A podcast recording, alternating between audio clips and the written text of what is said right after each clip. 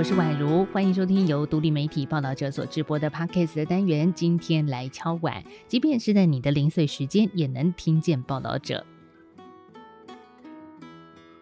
最近走在路上啊，你是不是有时候会看到参选人的广告看板呢？距离明年二零二四年一月十三号的总统、立委投票还有三个多月，那不少地方的竞选看板大战啊已经开打了。只是呢，今年起对有意参选台北市公职的人来说，竞选看板除了考量设置的地点、租金之外，这次选举还多了一项让参选人伤脑筋的新课题，也就是要小心自己所刊登的广告内容不要违法。像如果你此刻在台北市看到有广告看板上写着“恳请支持某党立法委员参选人某某某”的时候，就表示他踩到了红线，最高可以罚五万元，而且呢，台北市政府有权强拆。说到这，你可能会有一些疑惑，就是说，诶，其实广告看板上面写着支持谁，然后请投我一票，诶，这好像还蛮正常的嘛，为什么现在不行呢？好，告诉大家，因为呢，此刻还不是法定的选举期间。台北市议会啊，在去年二零二二年年底三读修正通过《台北市竞选广告物管理自治条例》，它可以说是台湾目前限制竞选广告最严格的法规。怎么说呢？接下来，我们就要来看看这个条例是怎么规范的，目的是什么，还有它执行的情况又如何呢？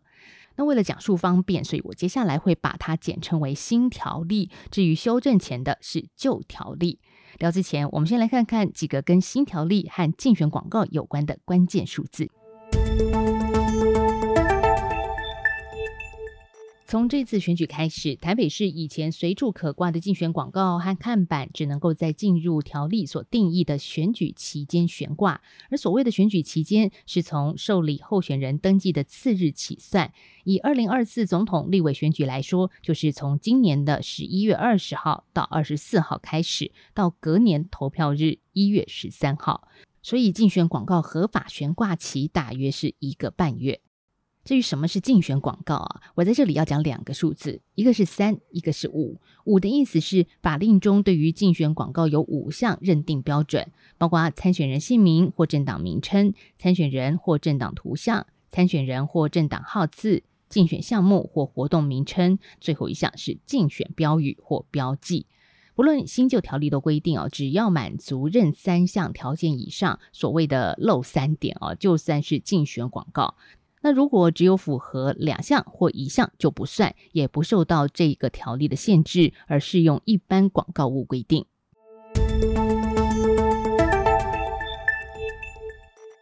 好，综合以上哦，新旧条例的差别是什么呢？就是在还没有进入法定选举期间之前，旧条例允许漏三点的竞选广告在申请之后设置，那新条例则是一律禁止。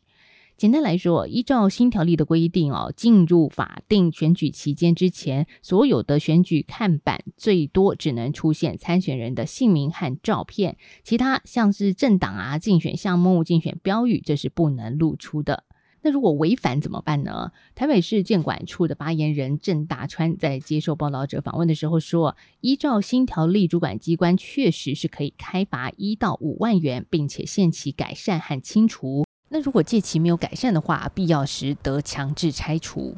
只是我们再回到现实层面，台北市的街头现在还是随处可见有参选人姓名、图像、竞选项目和政党标示的完整竞选看板啊，这样子看起来好像台北市的新规定形同具文，怎么会这样呢？如果违规，不是会罚钱强拆吗？郑大川呢，坦白告诉我们说，因为行政量能不足，监管处无法主动派人去巡查。但是呢，如果有收到检举，一定会依法来处理。不过呢，上有政策，下有对策啊。新条例实施之后啊，报道者记者也特别在台北市巡了一遍，同时我们也拍到了不少张明显违规的选举看板。那也观察到了参选人如何游走法律边缘。像有的参选人的看板虽然只露出照片和姓名，再配上一句看起来跟选举无关的口号，像是新一代国会未来，还有美好的一天从对的选择开始。这样三点不漏的形象广告看似是没有违规啦，但是选民们都心知肚明，这些人就是要出来选的。那为什么台北市议会会在去年修正台北市竞选广告物管理自治条例呢？这得回头听听瓜吉，也就是前台北市议员邱威杰怎么说，因为他是当时的修法提案人。他向报道者说呢，每逢选举期间啊，公园、电线杆、桥梁各处插满五颜六色的参选人旗帜，不但影响着市容，也因为这是放在公共建物上，有行政不中立与选举公平性的问题。所以台北市议会在二零一四年就修正条例，禁止在公共场所树立竞选旗帜。后来确实改善了市容，也获得民众的支持。只是呢，虽然选举旗帜确实是少了，但是看板海报还是到处挂。于是瓜吉就更进一步的推动修法，而他认为呢，现在的新条例限制竞选广告只能够在特定的位置，这有助于提升市容，建立都市美学。好，尽管新条例三读通过了，但是仍然还是有不少反对的声音啊。像是民进党前台北市议员周威佑就认为，市容不构成限制竞选广告的理由。他说：“难道商业广告就不会影响市容吗？为什么要特别限制竞选广告呢？”除了市容考量之外，也有人认为啊，限制竞选看板数量可以减少选举经费，让小党新人更能够和大党现任竞争。我们就采访了几位确定将投入台北市立委选举的不同政党参选人，他们肯定新条例立意良善，因为有一面看板月租三万，那累计下来呢，对参选人是不小的负担。但是呢，也提到现实层面的问题，像是挑战者跟现任者之间有知名度的差异，如果只能做三点不漏的形象广告，选民根本搞不清楚这个人是要干嘛的。还有呢，当对手已经先设立了形象广告看板，也会陷入挣扎。我不挂看板，会不会造成落后的情况呢？一位现任市议员认为，相关的配套和执法落实才能够发挥效果。那另外一位小党参选人则是感叹说：“如果有六成以上的选民会看选举公报、证件辩论会，那我根本不用海报看板，精进证件就好了。”但事实上就不是这样。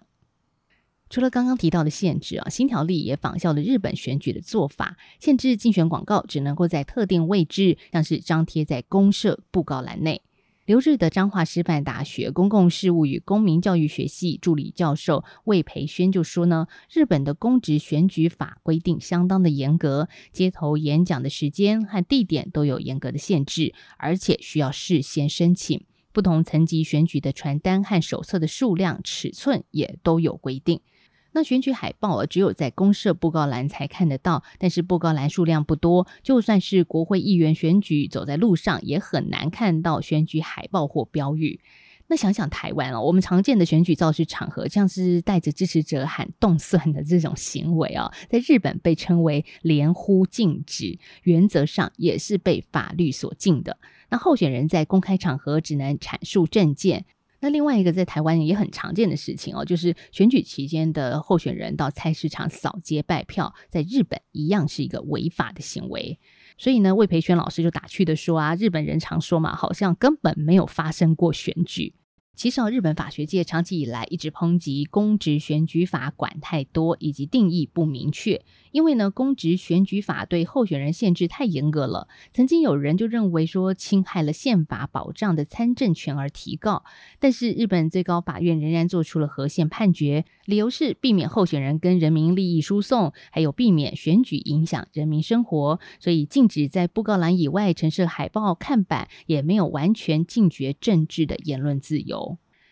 接下来，我们再从日本看回台湾。魏培轩老师认为，台北市新条例其实比日本的公职选举法还更严格。诶，因为呢，日本的规定仅限制候选人，民众要在自己家外墙贴海报支持某候选人，这并不违法。但是反观台北市新条例，连民众都会受到限制。还有，日本是用中央法律限制，台湾却是用比较低位阶的自治条例，总统、立委选举都用自治条例管控，这部分也有问题。好吧，无论如何呢，台北市新条例现在已经正式上路了。目前在台北街头，你仔细观察的话呢，还是可以看到各式明显违规或者是取巧偷渡的竞选看板。这一方面其实也考验着公部门的执法能力，以及检验着这个新条例是否会沦为纸老虎。距离二零二四大选投票剩下三个多月，现在呢，我们每天看到选举新闻还真不少啊。那报道者到目前为止也陆续推出了四篇与选举相关的深度报道。除了这一集所分享到的台北市对竞选广告看板的设置新规之外，还有原住民铁票仓如何炼成，选前应该公布大笔政治现金吗？我会把这四篇的连接放在资讯栏里，欢迎大家可以点进去看一看。诶还有一件重要事忘了说，就是二十九号，明天开始呢，接着一连三天是中秋连假，我们要赶快先祝大家中秋节快乐。那还有呢，给你一个小功课，如果你有机会出去走走的话，或者是返乡过节，有空也帮我们观察一下哦。台北市以外的选举广告看板又是一个什么样的情况呢？你家附近的选举看板宣传站是不是已经开打了呢？或许你可以拍几张照片，透过 IG 或者是 email 的方式来跟我们分享。我们报道者的 Podcast 的 IG 是 T W R E P O R T E R 底线 P O D C A S T。那我们的电子信箱呢是 P O D C A S T at T W R E P O R T E R 点 O R G。期待收到你的反向观察。报道者是一个坚持不收广告，也没有设付费墙的非盈利媒体，所以期待大家可以透过各种的行动来支持我们，像是转发报道者的深度报道，或者是透过捐款的方式，让报道者持续产出优质的内容。我们下次再见喽，拜拜。